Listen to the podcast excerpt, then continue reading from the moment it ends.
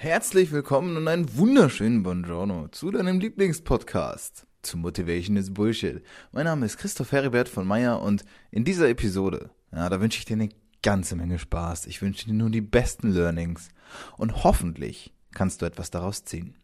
Wenn du magst, gib mir bitte eine ehrliche Bewertung auf iTunes. So weiß ich, wie ich weitermachen muss und das ist mein Feedback. Aber jetzt lass uns anfangen. Viel Spaß, let's go. Einen wunderschönen guten Tag, lieber Zuhörer da draußen. Schön, dass ihr wieder dabei seid, James. Heute, ich habe eben schon tatsächlich das mit Abstand längste Vorgespräch geführt, das ich je zu einem Interview hatte. Und wenn du gerade die Anmoderation gehört hast, die ja im Intro immer drin ist, dann weißt du auch schon, was jetzt ungefähr auf dich zukommt. Ich habe heute bei mir oder beziehungsweise virtuell vor mir sitzen Jonas Nagel. Erstmal natürlich schön, dass du da bist. Hallo Jonas. Hi, freut mich sehr. Ja. Wir haben eben schon sehr viel miteinander gesprochen und ich musste tatsächlich erstmal den Stift rausholen und mitschreiben. Das, was du schon so alles durchgezogen hast und wo du heute stehst, das ist schon outstanding. Ich ähm, habe das, habt ihr das im Vorgespräch ja gesagt, im Intro ist ja immer so ein kleiner, so ein kleiner Teaser. Das heißt, die Leute wissen jetzt im besten Fall schon ein, zwei Sachen über dich, die wir eben besprochen haben. Ich gehe noch mal auf ein paar Key Facts ganz kurz ein. Also, ich ja, habe dich sehr gerne. gefragt, was ist denn das, wie du das selbst bezeichnen würdest, was du gerade machst oder was du wo dein Fokus ist? Und dann sagst du, ja, Social Media Management und Marketing für VIPs slash Promis. Das ist schon so, und du hast mir das im Vorgespräch auch erklärt. Du machst ja schon etwas sehr Besonderes. Jahrgang 98, du bist 20 Jahre. Ich habe äh, nicht schlecht gestaunt, als ich so die, die Sachen gehört habe. Mit 16 die erste UG gegründet, mit 18 die erste GmbH und ähm, auch die Zahlen, die du da so ein bisschen genannt hast. Erstmal, wie in Gottes Namen kommt man überhaupt auf die Idee, mit 16 schon eine UG zu gründen? Ähm, es war eigentlich, ich hatte, um es schon mal vorwegzunehmen, ich hatte nie wirklich eine Vision, Idee oder einen Plan. Ähm, ich habe halt schon ziemlich früh angefangen, einfach zu tun, worauf ich Lust habe. Ähm, und es hat sich dann einfach ganz natürlich alles weiterentwickelt. Also ich habe schon mit 13, 14 ein bisschen angefangen, ähm, verschiedenste Sachen online zu machen, im Social Media, ähm, Marketing. Und es hat sich dann einfach immer weiterentwickelt. Und als ich 16 war, war dann halt der Punkt, wo es sich gelohnt hat, eine UG zu gründen, einfach aus rechtlichen Gründen und steuerlichen. Und ja, es gab da nie wirklich einen Plan, sondern es war ein natürlicher Prozess, sagen wir es mal so. Ja, das hast du eben auch schon im Vorgespräch erzählt, dass du halt nie so richtig den Plan hattest, dass du nie genau wusstest, da will ich mal unbedingt hin. Und dennoch, mhm. wenn ich mir deine Geschichte jetzt heute anhöre, dann klingt das jetzt schon so, als hättest du, also ich hätte gesagt, und das habe ich dich auch im Vorgespräch gefragt, glaubst du eigentlich, du bist so ein German Wunderkind oder bist du eher average? Was würdest du sagen? Ähm, ich denke eher average. Ich denke, ähm, das, was ich tue oder auch ganz viele anderen, ähm, hat alles nur mit der Mentalität etwas zu tun. Ähm, also wie man über die Welt denkt, was man tun kann und wie man seine Zeit, sein Geld, ähm, alles sowas plant und managt. Und ich denke, das kann sich jeder selber beibringen oder mit Hilfe ähm, von Büchern, Podcasts etc. aneignen. Das glaube ich auch. Also ich gehe mit und ich glaube auch, dass wir mittlerweile in einer Zeit leben, in der Information so leicht zugänglich ist, wie es noch nie gewesen ist. Jetzt ja. hast du aber schon, und das ist der, ich glaube, einer der wesentlichen Unterschiede. Du hast schon mir erzählt, dass du mit 13, 14 angefangen hast, so im Bereich Social Media und Ads und sowas alles herum zu experimentieren und hattest da immer schon, schon, schon ganz guten Blick für, äh, in welche Richtung sich das auch entwickelt.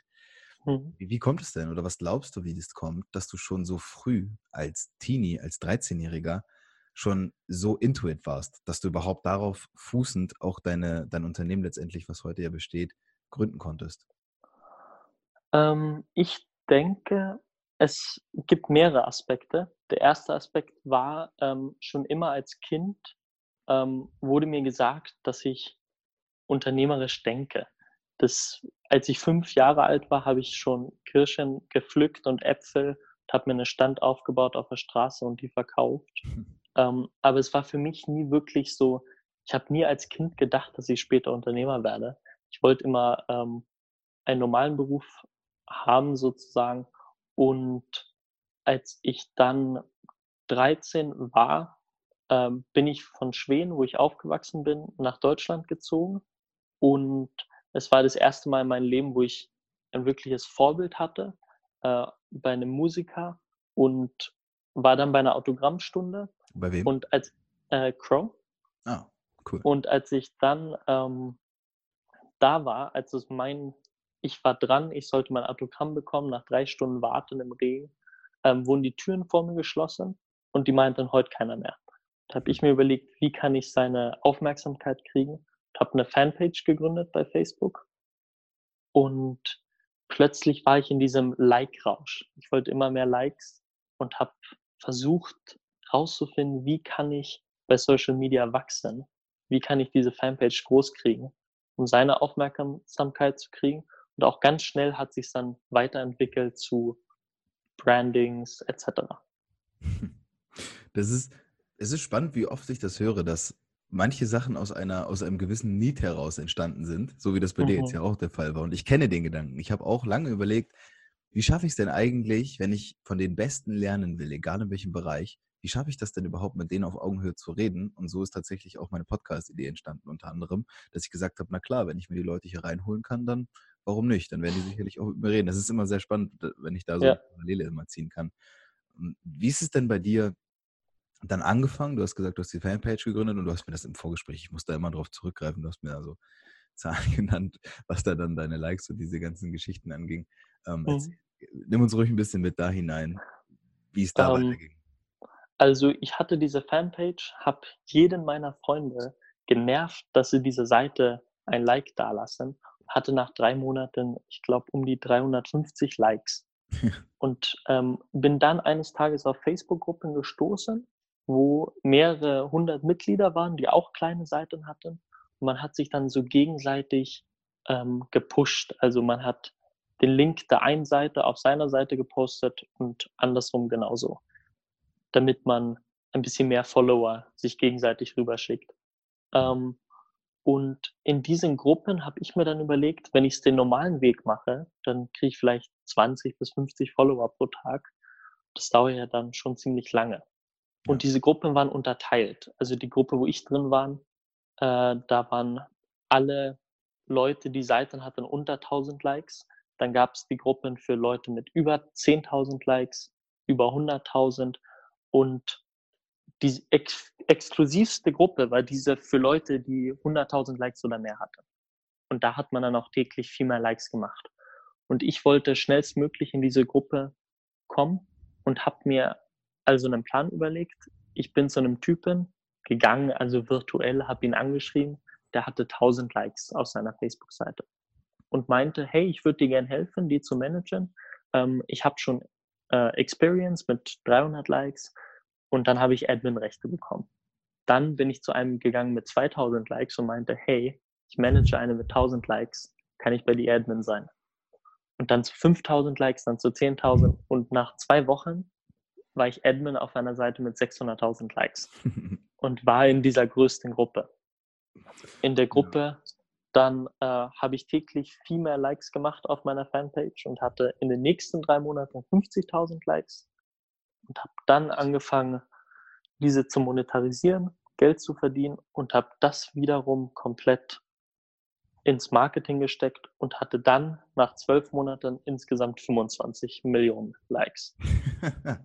25 Millionen Likes, ja, die Zahl hast du mir eben auch genannt. Und das ist, das ist schon, ich stelle mir vor, ich wäre niemals in diesem Alter auf die Idee gekommen, solche Sachen zu machen. Das liegt mhm. natürlich auch an mir als Person.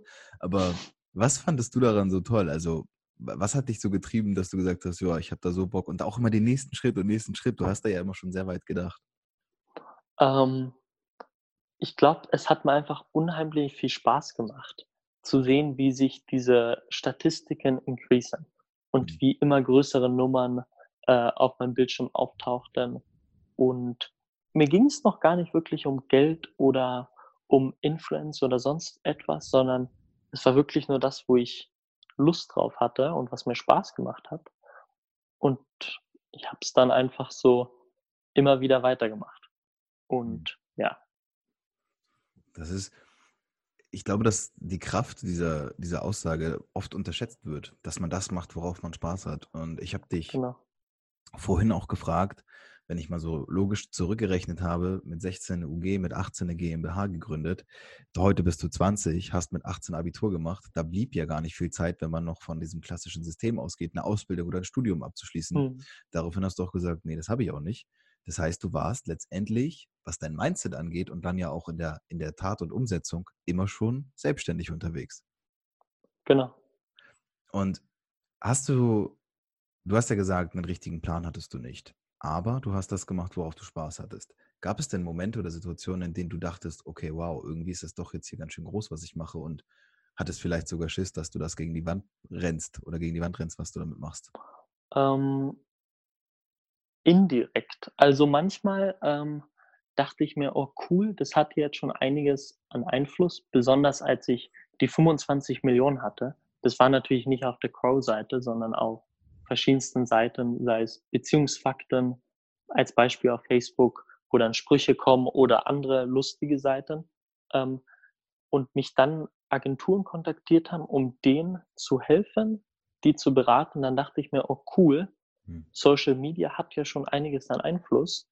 Ähm, das, was ich hier gemacht habe, war ja nicht ganz umsonst, weil damals, das war noch nicht wirklich so, dass es das große Marketing war die wenigsten Unternehmen haben überhaupt Social Media aktiv genutzt, beziehungsweise Facebook und Instagram. Und ich wusste gar nicht, dass das ein richtiger Beruf sein könnte, sozusagen. Ich habe es ja nur getan, weil ich Spaß drauf hatte. Wo ich das dann aber bemerkt habe und auch mein erstes Unternehmen hatte, hatte ich aber nie die Angst zu versagen, sozusagen. Mhm. Weil ich habe mir immer gedacht, was ist das Schlimmste, was mir passieren kann? Ich lebe in Deutschland und ähm, ich werde jetzt nicht obdachlos werden, weil ich meine Firma gegen die Wand fahre. Deswegen mhm. habe ich auch das Abi beendet, damit mir jede Option offen bleibt, wenn ich in 20 Jahren noch studieren möchte, dann kann ich das auch noch tun. Ähm, oder sonst jeden Job neu anfangen. Ich denke, ähm, ich, ich denke, man darf nicht zu weit im Voraus gucken ähm, man kann nicht sein ganzes Leben jetzt vorplanen, weil du weißt nie, was morgen passieren wird oder nächste Woche oder wie sich die Welt verändern soll oder wird. Und deswegen sollte man eigentlich, das ist meine Meinung, jeden Tag das tun, worauf man Lust hat. Und wenn sich das ändert, dann kann man sich auch ändern. Hm. Ja, das ist eine sehr gute, sehr gute Auffassung, sehr gute Sicht der Dinge. Wir sprachen ja auch über das Thema Mindset und das hast du ja eben auch schon gesagt, als ich dich mhm. fragte, mhm. ob du glaubst, dass du eher Durchschnitt oder ob du überdurchschnittlich begabt, intelligent, was auch immer bist. Und ich, ich kriege das oft als Antwort auf diese Frage, dass die Leute sagen, ne, wieso, ich bin doch eigentlich auch ganz normal. Ich, ich bin jetzt nicht irgendwie ein Wunderkind, ich habe nicht einen IQ von 180, sondern die Leute, die ich glaube, so wie du, du bist schon, du bist schon irgendwo outstanding, weil du wirklich noch ziemlich jung bist für das, was du schon jetzt erreicht hast. Das würde ich schon sagen. Allerdings, das, das Mindset ist ja das, was dem vorangeht. Und ich glaube, dass du da einfach auf der guten Seite bist, weil du wirklich immer deinem Herzen folgst, dem, dem folgst, worauf du wirklich Lust hast und woran du Spaß hast. Und ich möchte mal einen Sprung machen ja. zu dem, was quasi ja heute ist und, und was auch deine heutige GmbH ja so macht.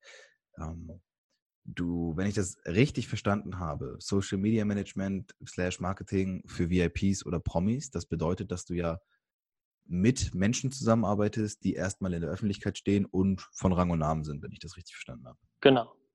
Wie trittst du an diese Menschen heran? Wie überzeugst du die davon, dass genau du derjenige bist, mit dem sie zusammenarbeiten sollten? Ähm, da gibt es zwei Aspekte, die sehr entscheidend dafür sind. Das erste ist, dass ich denen etwas biete, ähm, was denen extrem viel hilft ähm, und mir auch. Und ich denen sozusagen direkt, wenn ich mit denen ins Gespräch komme, ähm, eine, sozusagen einen Elevator Pitch mache und ein Problem anspreche, was ich weiß, was jeder in seinem eigenen Online-Brand bei Facebook oder Instagram hat und die sich direkt sozusagen erkannt fühlen und direkt wissen, worum es geht. Die andere Sache ist mein Netzwerk. Ähm, für mich war es immer sehr wichtig, ein Netzwerk aufzubauen. Ähm, schon bevor ich ähm, mein erstes Unternehmen hatte, habe ich sehr viel gearbeitet für Agenturen und andere Leute, aber habe nie wirklich ein Gehalt dafür bekommen, sondern habe in den Verträgen fest verankert, dass die mir Kontakte geben. Weil ich dachte mir, ich brauche kein Geld, wenn ich noch zu Hause wohne. Ähm, ich muss mir nicht das neue iPhone kaufen oder ähnliches, sondern Kontakte werden mir längerfristig mehr bringen. Und deswegen habe ich mich jetzt auch in letzter Zeit ein bisschen mehr auf WeAPs fokussiert, statt mit Unternehmen zu arbeiten. Das mache ich zwar immer noch, aber äh, bei WeAPs, das sind nicht nur meine Kunden, sondern sind auch sehr gute Freunde.